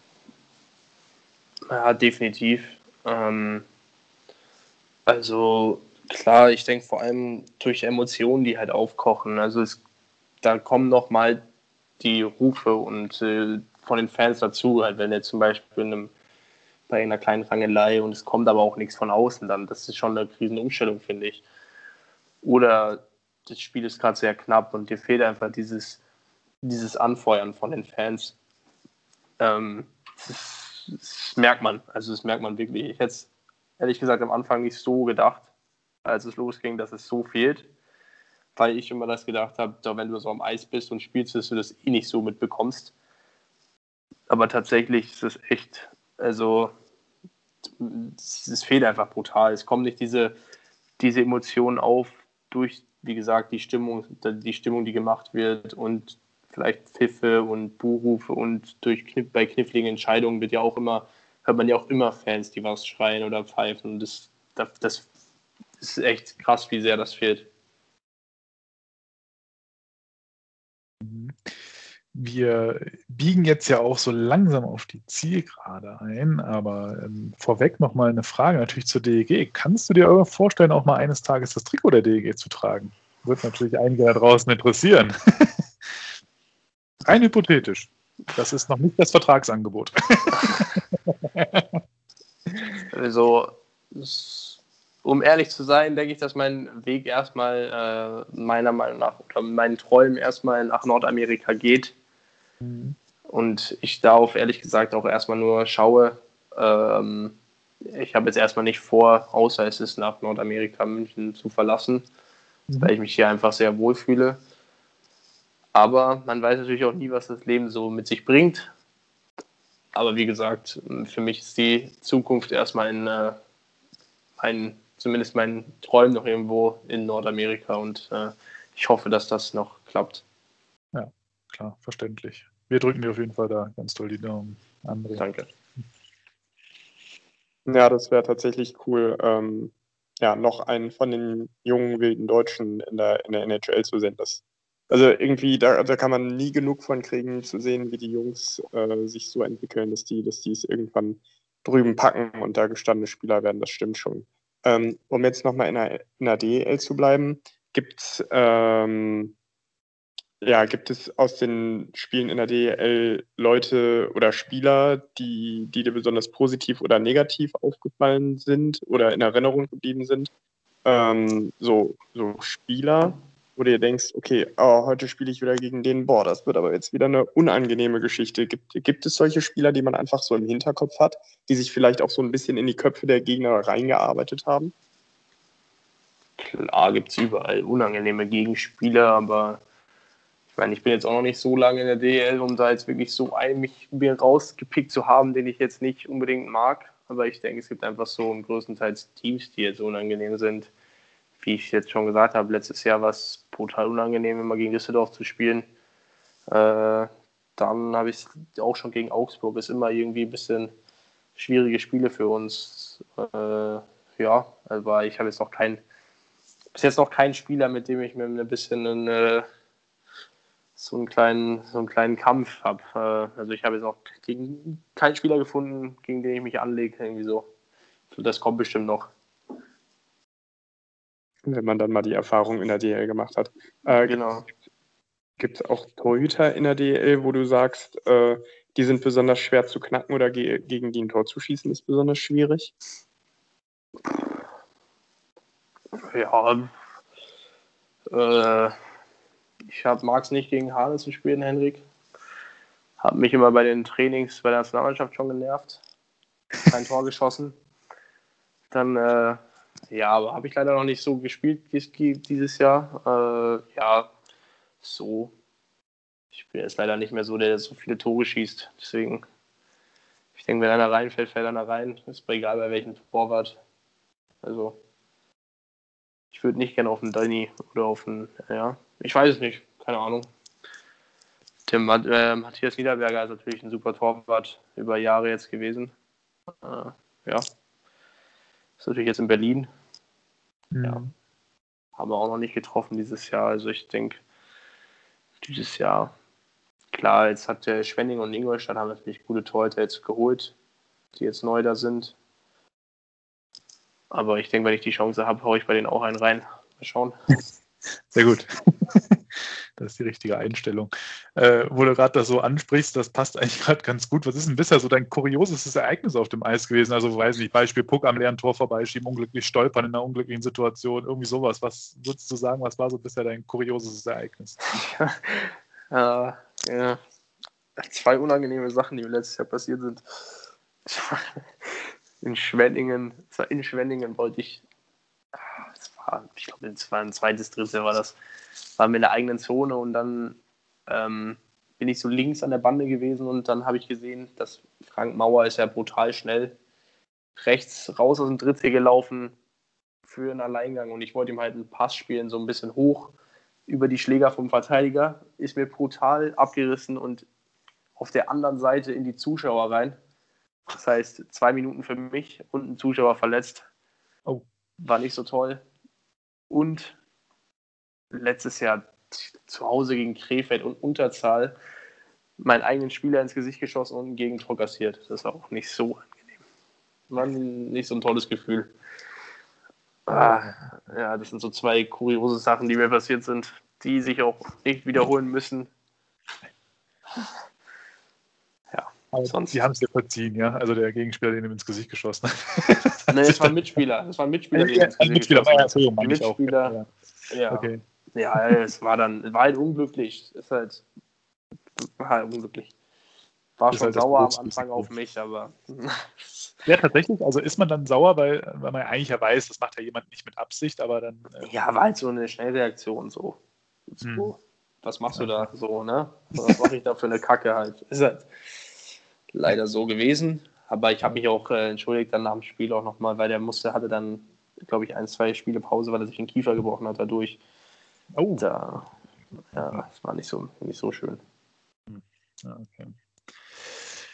Genau, wir hatten ja eingangs, äh, als wir gesprochen haben, wie wir uns kennengelernt hatten, ja gesagt, dass du auch im Bereich E-Sports aktiv bist. Bist da mit Sicherheit äh, insofern äh, keine Seltenheit, dass bestimmt viele Eishockeyspieler auch durchaus auf der Konsole dieses Spiel spielen. Ähm, da gehe ich mal von aus. Nur die wenigsten wählen den Weg, den du gewählt hast, einfach mitten rein in die Community, mitten rein zu den Fans. Du hast ja selber, wie du es eben sagtest, die äh, Real Rookies mit äh, gegründet und trittst jetzt ja gerade auch in der zweiten Liga an, da in der offiziellen Liga spielen, wo viele E-Sports-Teams sich auch auch tümmeln, wo ich auch mit meinem Team, den EIA Royals, tätig bin. Äh, vielleicht ganz kurz, ähm, wie kam es dazu, dass du oder ihr euch entschlossen habt, als Gruppe das zu machen? Weil ich habe gesehen, ihr seid ja schon auch aus der Vergangenheit in, in Salzburg in der Academy äh, so zusammengekommen, glaube ich, von der Truppe großteils, was man so sieht aus den Genau. Also, Und, ja. ähm, das hat angefangen damals eben auf der Akademie. Haben wir immer einfach so zum Spaß 3 gegen 3 gespielt. Ähm, so auf der Akademie so kleine Matches gegeneinander, 3 gegen 3. Dann hat es angefangen, dass wir mit auch welchen, die wir jetzt halt im Team sind, haben wir halt so diese 3 gegen 3 Serien gemacht, bis, weiß ich nicht, wann war das? Letztes Jahr, vorletztes Jahr. Und dann haben wir einmal 3 gegen 3 Match DG eSports getroffen, tatsächlich. Ähm, woraufhin dann einer von uns den auf Instagram geschrieben hat, so wie so, ob die wirklich eine offizielle E-Sports von Düsseldorf halt sind und wie sowas geht bei NHL, als ob es äh, das überhaupt gibt, sowas. Und die haben dann auch direkt geantwortet, äh, ja, da gibt es eine Liga und äh, ist halt 6 gegen 6 und da kann man sich anmelden für und das und das und haben uns das so ein bisschen alles erklärt. Und dann haben wir uns halt, wir drei drei Leute, die sich immer gegeneinander so äh, gespielt haben, haben uns dann einfach zusammengetan äh, für ein 6 gegen 6 Team und dann wollten wir uns eigentlich schon für die GCL 6 damals anmelden, was dann aber nicht funktioniert hat, weil der Anmeldeschluss schon vorbei war. Ich glaube, ich habe da drei Tage nach Anmeldeschluss bin ich auf die Internetseite gekommen von der J-Gamer ja. und ich wusste da auch nicht mit dem Discord, wie das da alles funktioniert. Ja. Sonst hätte ich da vielleicht noch bestimmt, keine Ahnung, ob sich da noch hätte was ergeben können. Aber ja, und dann haben wir jetzt dann letztes Jahr mit dieser mit der europäischen Liga da angefangen und also der Großteil kennt sich halt aus Salzburg und dann sind halt so ein Levon Gawanke, der da nicht in Salzburg war, dabei und äh, auch ein paar andere Jungs, die jetzt nicht in Salzburg waren, aber die man alle über die Nationalmannschaft kennengelernt hat oder auch mit den anderen Jungs früher mal zusammengespielt haben. Also wir haben alle irgendwie einen Draht zueinander oder alle schon mal miteinander Eishockey gespielt. Du bist so der Einzige, den man jetzt wahrnimmt im Öffentlichen, so in der Community. Äh, war das eine bewusste Entscheidung, dass nur einer von euch da reingeht, mehr oder weniger so richtig äh, auftritt? Oder macht man sich überhaupt Gedanken, ob man jetzt als Profisportler sich so unter das allgemeine Fanvolk mischt. Äh, ich meine, macht, spricht man sowas vorher mal ab und überlegt, ist das der richtige Weg? Weil es ist ja schon ungewöhnlich. Man erlebt ja wenig Profis, die auf einmal dann mitten unter den ganzen äh, Fans auftauchen. Deswegen. Mhm. Ähm, ehrlich gesagt, äh, ja, es haben schon ein paar mehr Jungs gesagt, dass sie es machen, aber äh, ja, ich denke, dass ich da auch manchmal echt aufpassen muss. Also, was heißt aufpassen, aber ich realisiere das halt ehrlich gesagt auch nicht so, dass ich jetzt vielleicht für andere Leute gesehen keine Ahnung, ich will nicht sagen, was Besonderes bin, aber halt dieser Profisportler bin und dass es halt Fans gibt, sozusagen. Und das realisiere ich halt persönlich noch nicht so, deswegen mache ich das auch alles. Vielleicht ja. soll ich es nicht tun, ich weiß es nicht. Das ist halt immer eine schwierige Frage, wie sehr man da in, bei sowas auftreten soll. Und dann, äh, ja, vielleicht werde ich halt einfach mich weniger so irgendwo einmischen oder so, wenn das jetzt irgendwas ist. Aber ich denke, bis jetzt ist auch nichts irgendwas vorgefallen oder ich habe noch nicht irgendwie mich negativ zu irgendwas geäußert, was mir da irgendwie, sowas werde ich halt auch nicht machen. Ich werde da meine, die Spiele ausmachen für die Jungs und bei irgendwelchen Streitigkeiten halte ich mich da halt immer eigentlich raus, weil sowas habe ich nicht nötig und ich will auch nicht irgendwie den Ruf von uns Sportlern irgendwie so, das haben wir alle nicht nötig, denke ich. Und äh, ja. ja. Aber eigentlich ab und zu, ich denke, dass jetzt ich glaube, so langsam finden das die anderen Jungs auch raus, dass man da auf äh, sich ein bisschen verknüpfen kann, wenn man jetzt einen Spieler braucht oder so, oder man ein Match braucht. Das haben die, glaube ich, noch nicht so raus, wie das funktioniert. Mhm. Ja, aber ich finde, muss ich sagen, einfach sehr sympathisch, dass ihr das macht. Also ich, ich würde mir das, das ist ja was, was im, zum Beispiel im Fußball der Nummer Sportart schlichtweg Nummer eins in Deutschland ist, äh, ist sowas ja total fern. Also dass da auf einmal ein Fußballprofi aus der Bundesliga auf einmal mit, äh, mit Fans zusammen zockt auf der Konsole abends, äh, also ist ja Utopie, wird ja nicht passieren. Also ich kann es hört man nichts von. Und äh, klar ist eine ganz andere Aufmerksamkeit, aber umso sympathischer, finde ich, macht das diesen Sport und diese große Familie Eishockey in Deutschland, finde ich. Also ja, ja ich denke, das würde, würde wahrscheinlich jeder so machen, der das, der Eishockey spielt, interagiert ja gerne. Also ich kann das ja nur sagen von den Jungs, jetzt bei uns in der Kabine, wie sehr die Jungs die Fans auch vermissen und wie gerne eigentlich alle mit den Fans interagieren. Das ist halt einfach was, was dazugehört. Ja. So, wahrscheinlich ist es auch deshalb, weil es halt nicht diese, ich meine, wenn ich jetzt ein Profifußballer bin, bei dem Bekanntheitsgrad, den der hat, ist es halt auch schwierig für so einen, sich unter die Fans zu mischen, so, weil der halt einfach immer nach Fotos gefragt wird, nach dem gefragt wird, nach das gefragt wird. Und ich glaube, als Eishockeyspieler, wenn ich jetzt in München auf die Straße gehe, dann kennt mich halt auch einfach keiner so. Das ist halt einfach was, was du als Eishockeyspieler einfach diesen, diesen Vorteil gegenüber ähm, Fußballspielern hast. Und wenn du ich jetzt auf die Straße gehe und mich erkennt halt dann doch mal einer und sagt, hey, können wir ein Foto machen, dann ist das für mich wahrscheinlich, nehme ich das anders wahr, als wenn das ein Fußballspieler ist, der sich dann denkt, oh, Mann, gar keinen Bock. Weil wenn mir das passieren würde, dann würde ich mich freuen, dass halt mich hier wirklich jemand erkannt hat auf der Straße, weil das gibt es halt einfach nicht. Würdest du Popularität, also dass, dass du genau diese Szenen dann halt eigentlich immer hättest, wie so ein Profifußballer, ähm, gerne haben, wenn du dafür das Zehnfache verdienst? Oder sagst du ganz ehrlich? Nee, ich finde äh, das lieber so, dass es halt einfach auf einer so einer Basis, wie es halt jetzt ist, dass man halt so relativ entspannt mit den Fans reden kann. So ohne dass da jemand dir so vielleicht, weiß nicht, ob du auf die Nerven geht, ob man das sagen kann, aber ich kann mir schon vorstellen, dass für Fußballprofis die, die Fans das halt dann, das ist halt einfach für die, glaube ich, nicht so einfach, wenn die einfach nur mal, keine Ahnung, irgendwo einkaufen gehen wollen und die werden durchgehend nach Fotos gefragt, so zum Beispiel. Im Eishockey, wenn ein Spieltag ist, du gehst nach dem Spiel aus der Halle raus und da stehen auch ein paar Fans und ich meine, ich kann jetzt nur sagen, wie es bei uns ist. Da stehen die Fans beim Parkplatz da und reden dich ganz normal an, wollen einfach nur wissen, keine Ahnung, geht's dir gut, wie war das Spiel? Und freuen sich noch, weiß ich nicht, sowas, kannst du halt entspannt mal mit reden. Das ist halt einfach was anderes als im Fußball, denke ich. Und das würde ich so auch nicht hergeben, denke ich. Ja. Schön. Äh, vielleicht mal ganz kurz einmal zurück äh, zum Thema E-Sport. Zum einen natürlich nochmal die Frage, was fasziniert dich daran, aber auch, spielt man sich als Profi gern mal selber auf der Konsole? was war die erste Frage? Ähm, was, was dich so fasziniert am Bereich so. E-Sport, also generell so NHL zu zocken, ist es einfach so Zeitvertreib für dich oder? Also ich muss sagen, dieses generell des E-Sport, jetzt abgesehen von NHL, finde ich einfach faszinierend, wie krass sich das entwickelt hat. Einfach, äh, was man da mittlerweile in diesen jungen Altern, was E-Sports eigentlich für die Leute ist, dass es fast schon als normaler Sport anerkannt wird. Ich finde das faszinierend, wie krass sich das über die letzten, wann ist das, hat es angefangen, zwei, drei Jahre so krass entwickelt hat, dass das so populär ist. Und ähm, ja, Zeitvertreib ist nicht. Wir haben einfach, ich habe mit den Jungs halt einfach Spaß am Spielen und ähm, ich würde halt jetzt nicht, äh, wenn es das Team nicht mehr gibt, würde ich wahrscheinlich auch aufhören, damit das zu spielen und nicht in ein anderes Team wechseln, so, sondern wir spielen das halt einfach eigentlich aus Spaß und klar, jetzt mit dieser Liga-Anmeldung haben wir halt gesagt, haben wir den Schritt gemacht, dass wir gesagt haben, wir haben eben mehr Spaß, wenn wir auch ernst machen, ernst spielen und dann gewinnen und nicht so, was wir früher gemacht haben, einfach 6 gegen 6 und andere Leute nur fighten halt so. Das ist ja das, wie wir früher gespielt haben. Das darf man halt nicht mehr.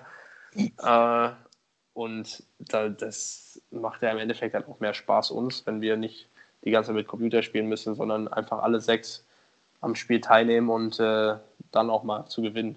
Und äh, ja, also Zeitvertreib ist nicht. Wir haben einfach Spaß. Wir können uns alle so in Kontakt bleiben auch. Es ist halt schwierig, wenn alle irgendwo anders spielen und in anderen Ligen und in anderen Mannschaften und man sich eigentlich nicht so oft sieht, so halt auch ein bisschen den Kontakt zu behalten und dann alle was machen, was jedem Spaß macht. Das ist auch was, was verbindet, denke ich. Absolut. Ja. Und dann noch die letzte Frage mit der, spiel, spielst du dich selber oder guckt man als so, Profi äh, nach, wie ist man, wie, was haben die mir für eine Stärke gegeben testet sich ja, dann mal guck aus? ich immer nach, also ich gucke es immer nach, aber ich glaube, dass die bei uns Jungen gar nicht so sich Gedanken drüber machen. Ich glaube, wir haben alle jungen Spieler haben das gleiche, die gleiche Gesamtstärke in der NHL. Äh, ja, ich habe mich ehrlich gesagt noch nicht selber gespielt. Also ich habe mal, ich glaube bei NHL 20, also letztes Jahr habe ich mal eine, so eine Saison in München gemacht. Das war ganz witzig, aber sonst. Also. Ich würde gerne mal für Ultimate Team eine 99er-Karte holen, das gibt's ja. Aber äh, dafür spiele ich zu wenig Ultimate Team, um das zu machen. Sehr gut. André, ich gebe nochmal an dich zurück.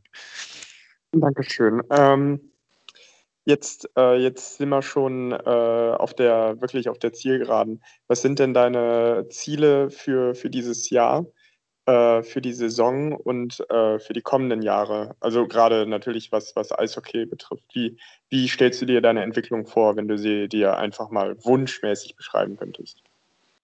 Klar, ich möchte diese Saison auf jeden Fall äh, meinen Platz in den vorderen Reihen festspielen. Ich hoffe, das funktioniert. Ich weiß es nicht. Vielleicht bin ich auch nächstes Spiel wieder in der vierten Reihe. Man weiß es halt nicht. Ähm, aber ich denke, ich will persönlich natürlich meinen äh, mir meinen Platz in den oberen Reihen erarbeiten. Und mit dem Team gesehen denke ich, dass wir dieses Jahr als Ziel definitiv hier die Meisterschaft haben. Ähm, ja, und langfristig halt über die nächsten Jahre möchte ich natürlich, wie ich es jetzt auch schon gesagt habe, äh, öfter, dass ich halt mein Ziel noch ist, rüber zu gehen und da irgendwie Fuß zu fassen. Und das habe ich auch immer noch vor Augen. Und sonst, ähm, ja, wenn das nicht aus irgendeinem Grund nicht klappen sollte, dann möchte ich meinen meinen Platz in den, äh, natürlich als irgendwie Topspieler, sage ich mal, hier in München auch äh, mehr arbeiten. Mhm. Setzt man sich als, als junger Spieler so, so auch so Ziele für die Saison? Irgendwie, ich möchte jetzt dieses Jahr, keine Ahnung, 15 Tore machen und 15 Vorlagen geben. Äh, nächste Saison vielleicht nochmal zwei, drei Tore mehr. Setzt man solche Ziele oder ähm, sagt man, Hauptsache, man entwickelt sich im Ganzen als Spieler. Ohne Also, dass da zwangsläufig ich, ich, ich, vielleicht im Hinterkopf. Ich habe es ja vorher schon mal gesagt, dass wenn ich diesen vorderen Reihenspiel mir immer den Druck mache, ähm, Punkte zu machen, aber dann denke ich mir wieder jetzt genau in so einem Moment, wo ich das erzähle, dass es einfach, einfach total dumm ist eigentlich, so zu denken, weil im Endeffekt bin ich 20 Jahre jung und von mir soll, also ich brauche mir den Druck nicht machen, jetzt jedes Spiel einen Punkt zu machen. So, das brauche ich nicht. Ähm, das macht sich wahrscheinlich eigentlich nur auch schlechter. Also ich denke, wenn ich mir jedes Spiel sage, ich will einfach ein gutes Spiel abliefern und dann, dann kommt das mit der Zeit einfach. Und ich sitze jetzt nicht hier und denke mir, oh, dieses Jahr muss ich unbedingt 20 Punkte machen, sonst äh, weiß ich nicht. Das, ich, das mache ich tatsächlich nicht. Ähm, ja, also ich sehe da einfach, dass ich mich versuche, jedes Jahr oder jedes Spiel eigentlich zu verbessern. Und äh, ich denke, wenn, ich, wenn man gut spielt und das auch vor Augen hat, dass man sich halt verbessern möchte, dann kommen diese, die Punkte kommen dann irgendwann automatisch dazu. Wenn man äh, daran arbeitet und sich das vor Augen hat, seine Ziele vor Augen hat, dann kommt das alles automatisch. Okay, vielen Dank soweit. Jetzt haben wir noch äh, eine, eine kleine Schnellfragerunde. Ähm, wir geben dir immer zwei äh, Antwortmöglichkeiten zur Auswahl und du suchst dir davon idealerweise eine raus, ohne groß nachzudenken. Ja, passt. Ähm, fangen wir an. Weizen oder Helles? Helles. Netflix oder Prime? Netflix. Pizza oder Pasta? Pasta. NHL 20 oder NHL 21? Uh, NHL 21. Augsburg oder Ingolstadt? Wow. Ingolstadt. Ähm, Monster Energy oder Effekt Energy?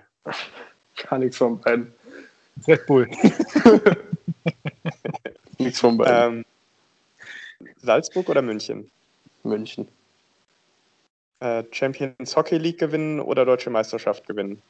Champions League. Meister in Deutschland werden oder Playoffs verpassen in der NHL? Playoffs verpassen NHL. Coole, ehrliche Düsseldorf Antwort. oder Köln? Was? Düsseldorf oder Köln? Äh, äh, Düsseldorf. Ja, Fangfrage, ne? Alt oder Ich, Köln? es ist, ich muss jetzt ganz kurz sagen, es war schwierig, weil mein Bruder in Köln wohnt. ah, okay. Habe ich kurz nachgedacht, was wir jetzt sagen. Okay, ja, dann fällt die Frage Alt oder Köln wahrscheinlich auch schwer, ne? Ja, wahrscheinlich, was ist denn? Ich sage jetzt einfach mal Kölsch. Ich mag das zwar nicht so, aber Ich höre schon die Buhrufe draußen bei unseren Zuhörern. das andere auch noch nicht getrunken. Ich habe nur Kölsch mal probiert, weil das mein Bruder halt immer zu Hause hat, aber ist auch nicht so meins. Am liebsten die bayerischen Biere. Richtig. Schönes Augustiner oder ein Tegernseher, da sagt man nicht nein. Sehr schön.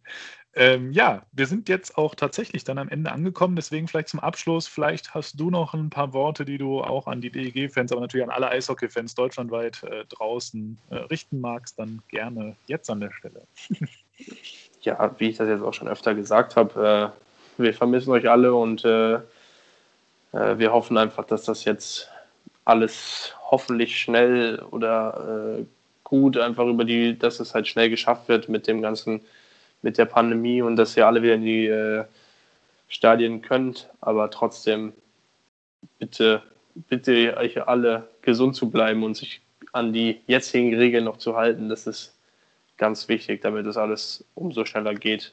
Ähm, ja, wie gesagt ich hoffe persönlich auch, dass das alles schnell rumgeht und dass man sich in den Arenen wieder sieht und äh, dann vielleicht auch mal persönlich wieder reden kann und nicht alles immer über dieses Digitale machen muss. So. Ja. Ja, perfekt. Vielen Dank. Ja, Justin, dann zum Abschluss bleibt mir nur zu sagen, ganz, ganz herzlichen Dank. Äh, hat mir sehr viel Freude gemacht. Ich denke, André, da spreche ich für dich mit. Äh, war eine echt äh, klasse Talk, den wir heute hier hatten, fand ich. Äh, vielen Dank für deine offenen, ehrlichen Antworten, vor allem auch. Ähm, und äh, ja, deine ganzen Hintergründe, die du mal berichtet hast, war super interessant und ich hoffe, euch draußen hat es auch gefallen. Ähm, lasst uns gerne eure Meinung da, folgt uns weiterhin auf Facebook, Instagram und Twitter. Wir sagen Danke, danke Justin, danke André. Ähm, ich von meiner Seite sage an der Stelle schon mal Tschüss und euch äh, ja jetzt noch, was ihr auch immer gerade macht, äh, entweder einen schönen Tag oder einen schönen Abend und gebt nochmal an André. Ja, ähm, auch von mir, Justin, vielen Dank für das mega sympathische Interview. Ähm, und äh, da spreche ich dann jetzt, glaube ich, für den Daniel mit. Äh, wir wünschen dir wirklich nur das Beste für die Karriere und würden uns freuen, äh, dich in einem Panthers oder welchem Trikot auch immer irgendwann drüben in der NHL zu sehen. Und damit, äh, ja, haben wir einen Ehrengast in der Sendung und dem gebühren jetzt die abschließenden Worte. Ja, dann bedanke ich mich, dass ich äh, dabei sein durfte und ja, ich denke, äh, wir sehen uns dann in der Runde gegen den Norden und äh, hoffe ich mal äh, in Düsseldorf mal ein Tor schießen. Ne? Sehr gut. Alles klar. Dann, also, wie immer zum Abschluss,